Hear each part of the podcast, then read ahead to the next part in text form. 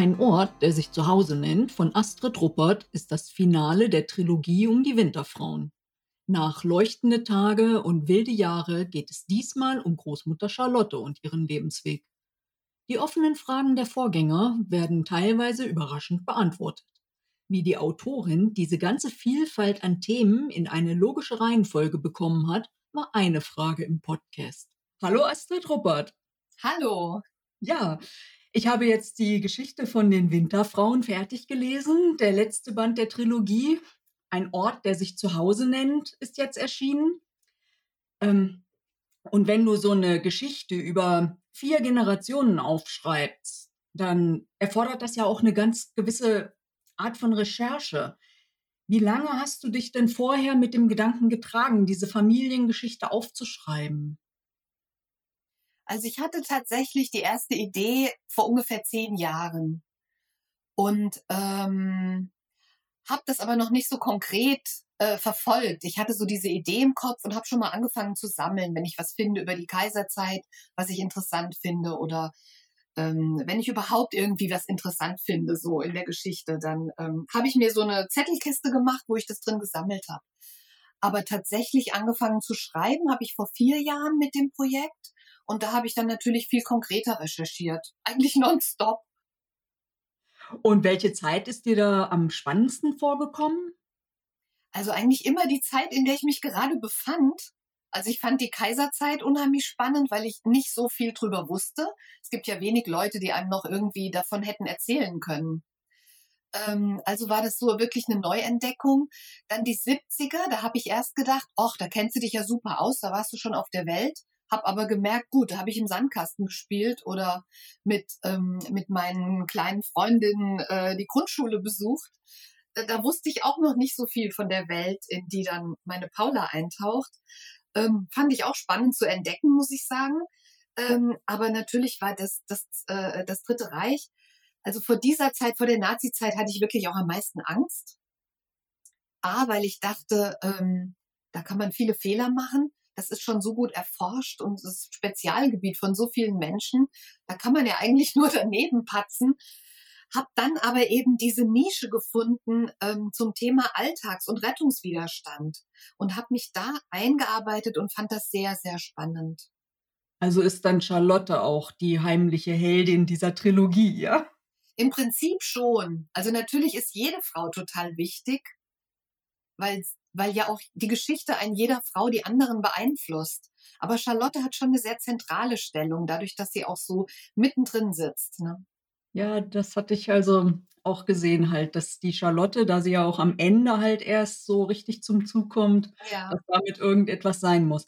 Ansonsten hat mich natürlich halt schon gleich Lisette also die hat ja unheimlich viel Mut besessen, einfach in der Zeit, wo sie gelebt hat, dann einfach zu sagen, so, ich verlasse mein Elternhaus, was ihr ja Schutz bot, und einfach ins Ungewisse. Und dann hat sie ja mit ihrem Emil halt na, ein Leben aufgebaut. Ähm, war sie denn so in deiner Vorstellung ein Kind ihrer Zeit? Haben das mehr gemacht? Haben das mehr in Erwägung gezogen? Also ich denke schon, dass es in der Zeit gab es ja auch viele Reformbewegungen und viele, ähm, auch viele Familien, in denen schon viel moderner gedacht wurde als in Lisettes Familie. Aber ähm, ich wollte halt gern ein Mädchen erzählen, das in einer Familie aufwächst, wo sie sich gegen viel wehren muss. Weil diese Frage, die eigentlich so als grundlegende Frage der Trilogie ähm, allen Büchern zugrunde liegt, ist, wie werde ich die, die ich bin? Also jedes Mädchen oder jede heranwachsende junge Frau, ja auch heute, muss ich das ja noch fragen, bin ich wirklich die, die ich sein könnte? Oder bin ich konditioniert durch mein Elternhaus, durch mein Umfeld, durch meine Erziehung, durch die Stadt, in der ich aufwachse? Ähm, bin ich in meinen Möglichkeiten beschränkt oder werden die gefördert? Also all diese Fragen. Und das fand ich eigentlich ähm, auch eine sehr moderne Frage, die uns ja heute noch verfolgt. Und diese Frage quasi durchzudeklinieren durch diese vier Generationen, das fand ich so sehr spannend. Genau. Und was also auch für Spannung sorgt, dass eben nicht chronologisch aufgebaut wurde, sondern dass zwischen Lisette und Paula, da liegen ja 50 Jahre zwischen. Und wie hast du dich denn beim Schreiben darauf eingelassen? oh Gott, ich wusste nicht, was ich da tue, als ich das so beschlossen habe. Da bin ich, ähm, beim dritten Band habe ich manchmal gedacht, oh mein Gott, was habe ich da getan? Ja, aber ähm, der Gedanke war der, ich wollte nicht in so eine und dann und dann und dann Chronologie kommen. Ne, erst kommt die Kaiserzeit, dann die Zeit dazwischen, dann äh, die Nazizeit, dann die Nachkriegszeit, dann die 60er, weil ich habe gedacht, das ist so vorhersehbar. Und eigentlich ähm, passiert in Familien das Erzählen ja auch unchronologisch. Da erzählt eine Oma mal was von früher, dann kommt mal eine Zeit aus den 60ern und weißt du noch, als du immer das und das gemacht hast. Also ich wollte so ein bisschen, wie man eigentlich auch erzählt. Äh, so wollte ich es aufbauen. Und ich wollte tatsächlich auch dieses Schweigen über die Nazi-Zeit dann eben ans Ende stellen, weil das Schweigen eigentlich über die äh, über die Zeit andauert und weil das so das große Thema auch unserer Generation ist. Wie viel haben wir überhaupt erfahren und äh, ja, wie viel können wir überhaupt erfahren? Und ähm, deswegen fand ich das so quasi das, das Spannendste, das ich bis zum Schluss aufheben wollte. Ah, okay. Und ich hatte jetzt so beim Lesen gedacht, okay, wir sind ungefähr gleichaltrig. Dann, wie hast du denn eigentlich die 70er verbracht? ja, also ich hatte ähm, ich war ein braves Mädchen in der Grundschule, das irgendwie eine gute Schülerin war und auch immer sehr bemüht war, brav zu sein. Also in, da hat schon ein bisschen Lisettes Kaiserzeiterziehung hat so in meiner Familie noch ein bisschen auf mich abgefärbt. Ich sollte ein liebes Mädchen sein. Und ähm, ja, aber ich habe natürlich, ich hatte eine Schlaghose, die war so grün-gold gemustert. Das fand ich ganz großartig. Also es war eine Korthose, nicht so glitzergold, aber so goldfarben. Fand ich totschick. Und mein Traum waren rote Knautschlackstiefel. Die haben sich aber natürlich nicht erfüllt. Also nein. Ja, meine Hose war knallorange. Oh, das ist auch toll. Ich hatte, glaube ich, einen orangen Rippenpulli. So ein Rippenrolli, der dann irgendwie nach einem Schultag nicht mehr so gut gerochen hat. Das war so damals dieses Polyacryl, ja, was ja ganz schrecklich war. Genau, was ja. so geknistert hat, wenn man es Ja, genau. Die Haare stehen alle in die Luft. Genau. Genau. Aber Jetzt nochmal zurück zum Buch. Ein Ort, der sich zu Hause nennt. Ähm, ja. Der beantwortet ja auch die offenen Fragen, die sich in den ersten beiden Bänden halt gestellt haben. Ja. Liest du denn da beim Schreiben vor, dass du da nichts auslässt? Ich hatte hier ein wahnsinniges Zettelchaos. Ich hatte Zettel auf dem Boden, auf dem Schreibtisch, ich hatte Kästen, ich hatte Pinnwände. Also das fand ich wirklich schwer, mich da zu strukturieren und ähm, diese Bögen alle im Kopf zu behalten. Und ich musste auch unheimlich viel nachlesen. Also ich habe dann natürlich meine, meine Dateien von den anderen Romanen, die waren meistens auch offen. Und ich habe dann über Suchen, habe ich dann immer diese Stellen gesucht. Was habe ich nochmal zu der Figur gesagt? Wie hieß nochmal die Freundin von dem und dem? Und ähm, wann war der nochmal geboren? Also das äh, war schon eine Stofffülle, die mich schon an die Grenzen gebracht hat, muss ich sagen so was Großes und äh, über so eine lange Zeit erzähltes hatte ich ja auch vorher noch nie geschrieben. Ich bin da ein bisschen naiv reingeschlittert, muss ich sagen. Aber ähm, ich glaube, ich habe es ganz gut bewältigt. Zumindest hat mir noch niemand gesagt, dass er auf entsetzliche Fehler gestoßen ist. Also ich hoffe mal, dass das auch nicht mehr kommt. Und dann, also was mir noch total gut im Gedächtnis ist, natürlich der dritte Band mit Charlotte. Und die lebt erlebt das Dritte Reich ja als junge Frau. Ja. Und äh, da es ja auch immer wieder um Verrat, um Denunziation. Ähm, hattest du irgendwelche Leute, mit denen du darüber reden konntest? Also bei mir hat zum Beispiel meine Oma immer sehr viel erzählt. Ja, aber hat zum Beispiel deine Oma auch über Denunziation gesprochen und über Verrat und solche Sachen? Also sie war ja dagegen und sie lebte Gott sei Dank so weit ab vom Schuss, dass man da nicht hinterkam. Ah ja, ja. Also insofern, ja, hat sie so ein bisschen erzählt, aber sie war halt nicht nicht hautnah dabei, ne? Ja, ja, ja. Also meine Oma ähm, hat in Frankfurt gelebt in der Zeit. Ihr Mann war dann halt im Krieg und sie war mit den beiden Kindern alleine und sie hat eher so Geschichten erzählt. Also so Geschichten von, ähm, die Nachbarn hatten eine Ziege auf dem Balkon, die sie immer gemolken haben, damit sie eine extra Milchportion haben. Ne? Oder ähm, ach, wie das war, als der Opa aus dem Rheingau die äh, drei Kilo Kirschen gebracht hat aus dem Garten zu Fuß, weil keine Bahn mehr fuhr, ne? Oder weil er nicht erwischt werden durfte. Und Also lauter so Sachen, aber das waren immer eher so, ich sag mal, anekdotische Geschichten. Da ging es jetzt nicht drum, dass man aufpassen musste, dass in dem Frankfurter Mietshaus jemand ähm, was gesagt hätte, wenn man, wenn er was Falsches hört oder so. Also solche Geschichten, diese Ernsthaftigkeit wurde mir als Kind eigentlich auch nicht vermittelt, auch später nicht. Ähm, ich habe ja relativ spät, da war ich schon über 20, da hat meine Mutter mir erzählt, ich habe heute erfahren, der Onkel Peter ist gestorben. Und ich wusste gar nicht, dass ich einen Onkel Peter hatte. Und es hat sich dann nach vielem Nachfragen und vielem so ein bisschen rumdrucksen herausgestellt, dass mein Onkel Peter in der Resistance war. Und er wurde komplett verschwiegen in der Familie. Und ich glaube, das ist für meine Mutter, die äh, ist 39 geboren, das heißt, die war wirklich ein kleines Mädchen in der Zeit, äh, gab es immer so ein, wie soll ich sagen, so eine Aura von Gefahr, die den Namen Onkel Peter umgeben hat. Es war der Bruder ihrer Mutter, der ab und zu mal auftauchte, in der Nacht morgens wieder verschwand es lagen dann manchmal irgendwie Orangen oder Südfrüchte da, weil der halt in Südfrankreich war. Der hat so zu den äh, Menschen gehört, die äh, Flüchtenden über die Pyrenäen geholfen haben. Und ähm, das ist halt, ich finde das sehr markant, dass halt nicht erzählt wurde in der Familie, einer von uns war in der Resistance. Weil es auch in der Zeit danach, nach dem Krieg, er hat keinen Fuß mehr auf den Boden gekriegt in Deutschland, weil natürlich die Menschen ja noch die gleichen waren. Also die Nazis saßen dann halt in, in neuen Positionen, ähm, haben ihn aber trotzdem äh, hinten runterfallen lassen. Ne? Er hat keinen Job bekommen, er hat keine Wiedergutmachung bekommen, er galt als Schmarotzer und er ist halt wieder zurück nach Frankreich, wo er als Held gefeiert wurde. Und das äh, hat die Familie quasi nie zum Thema gemacht.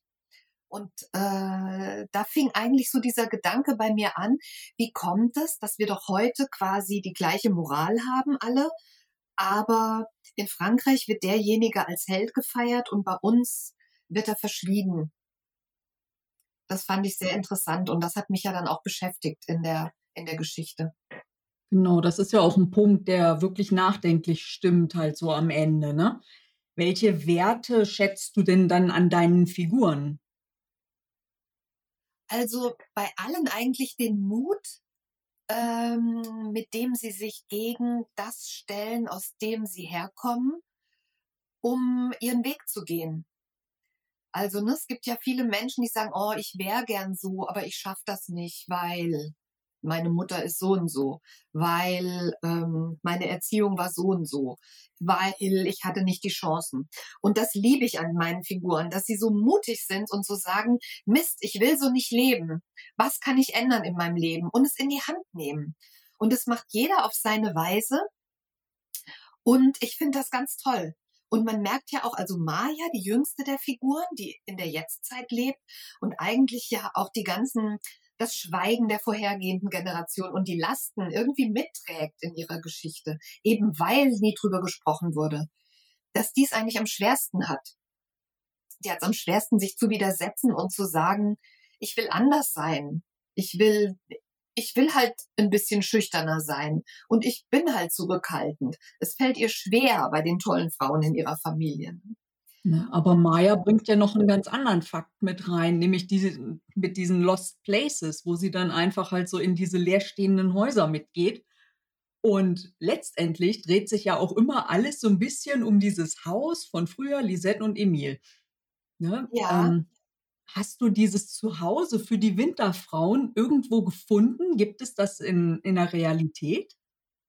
Also dieses Häuschen, wo Lisette und Emile leben, das gibt's tatsächlich gar nicht in der Realität. Ich habe sogar, es gibt ja zwar diesen Ort Rauntal, in dem sie leben, aber ich habe eine Straße dazu erfunden, die am Ortsrand liegt und habe da dieses Häuschen hingebaut. Aber inspiriert dazu hat mich tatsächlich ähm, in England gibt es ein Haus Charleston, wo Virginia, also nicht Virginia Woolf, aber ihre Schwester, die Schwester von Virginia Woolf, Vanessa Bell und andere Künstler ähm, aus der Bloomsbury Group, die haben da zwischen den Kriegen gelebt. Und das ist so ein buntes, wunderbares Künstlerhaus. Die haben die Wände bemalt, die haben die Tische bemalt. Und ähm, ja, als ich da in diesem Haus war, war ich so ziemlich verzaubert und dachte, ja, das sind Menschen, die in dieser Zeit sich so ein, ein eigenes, eine eigene Welt geschaffen haben. Und eigentlich immer, wenn ich in England bin und da in der Nähe, gehe ich da hin und gehe wieder durch dieses Haus und diesen Garten, wo so alles bunt durcheinander wächst und Skulpturen dazwischen sitzen und ähm, selbst entworfene Stoffe im Haus, die Bücherregale, die Teppiche, alles selbst gewebt. Also alles ist so, ähm, so handgemacht und kreativ und das hat mich ein bisschen dazu inspiriert, dass Lisette und Emil sich so ein Haus schaffen. Äh, was, was ist denn eigentlich für dich ein Zuhause? Ist das ein Ort, eine Person oder was verbindest du mit Zuhause? Also ein Zuhause ist, ähm, das kann, glaube ich, überall sein. Ähm, ich muss mit mir im Reinen sein und mich wohlfühlen. Ich brauche einen Raum für mich, wo ich mich zurückziehen kann und für mich sein kann und meinen Gedanken nachhängen kann. Und gleichzeitig brauchst ähm, aber auch das Gegenteil, eben den großen Raum für Begegnung. Also eine Küche, wo sich alles trifft, ein großer Tisch, wo Menschen reden, wo wir essen, wo wir diskutieren. Also das ist beides so gleich wichtig, ne? der Rückzug und der Austausch.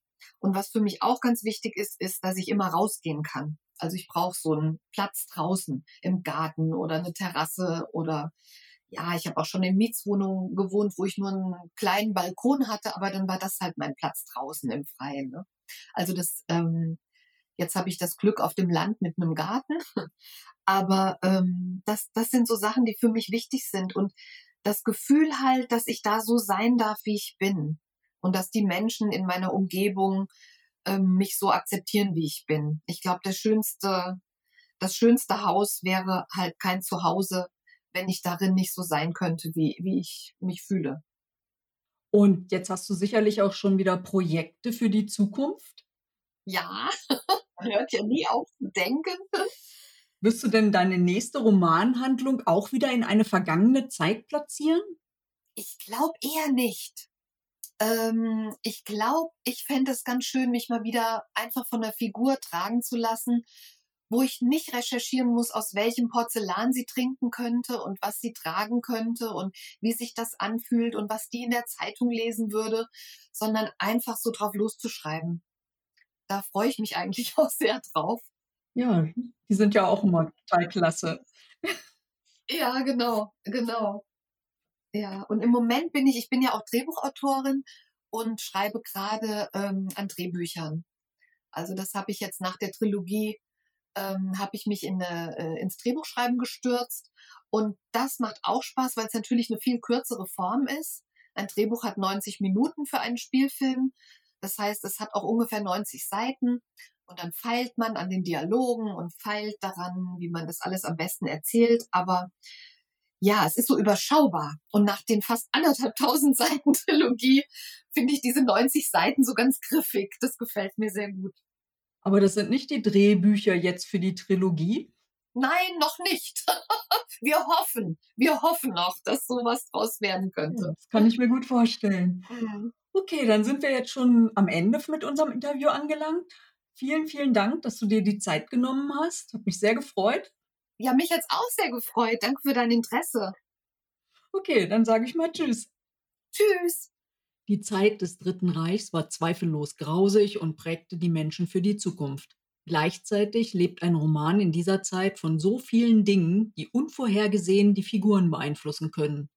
Die Trilogie der Winterfrauen bildet ein ganzes Jahrhundert mit Situationen ab, auf die sich die Menschen immer wieder einstellen mussten. Bücher wie diese helfen dabei, dass die Zeit nicht vergessen wird und tragen hoffentlich dazu bei, dass sie sich auch nicht wiederholt. Die Rezension zu einem Ort, der sich Zuhause nennt und die Vorgänger findet ihr auf meinem Blog https fraugoetheliest.wordpress.com.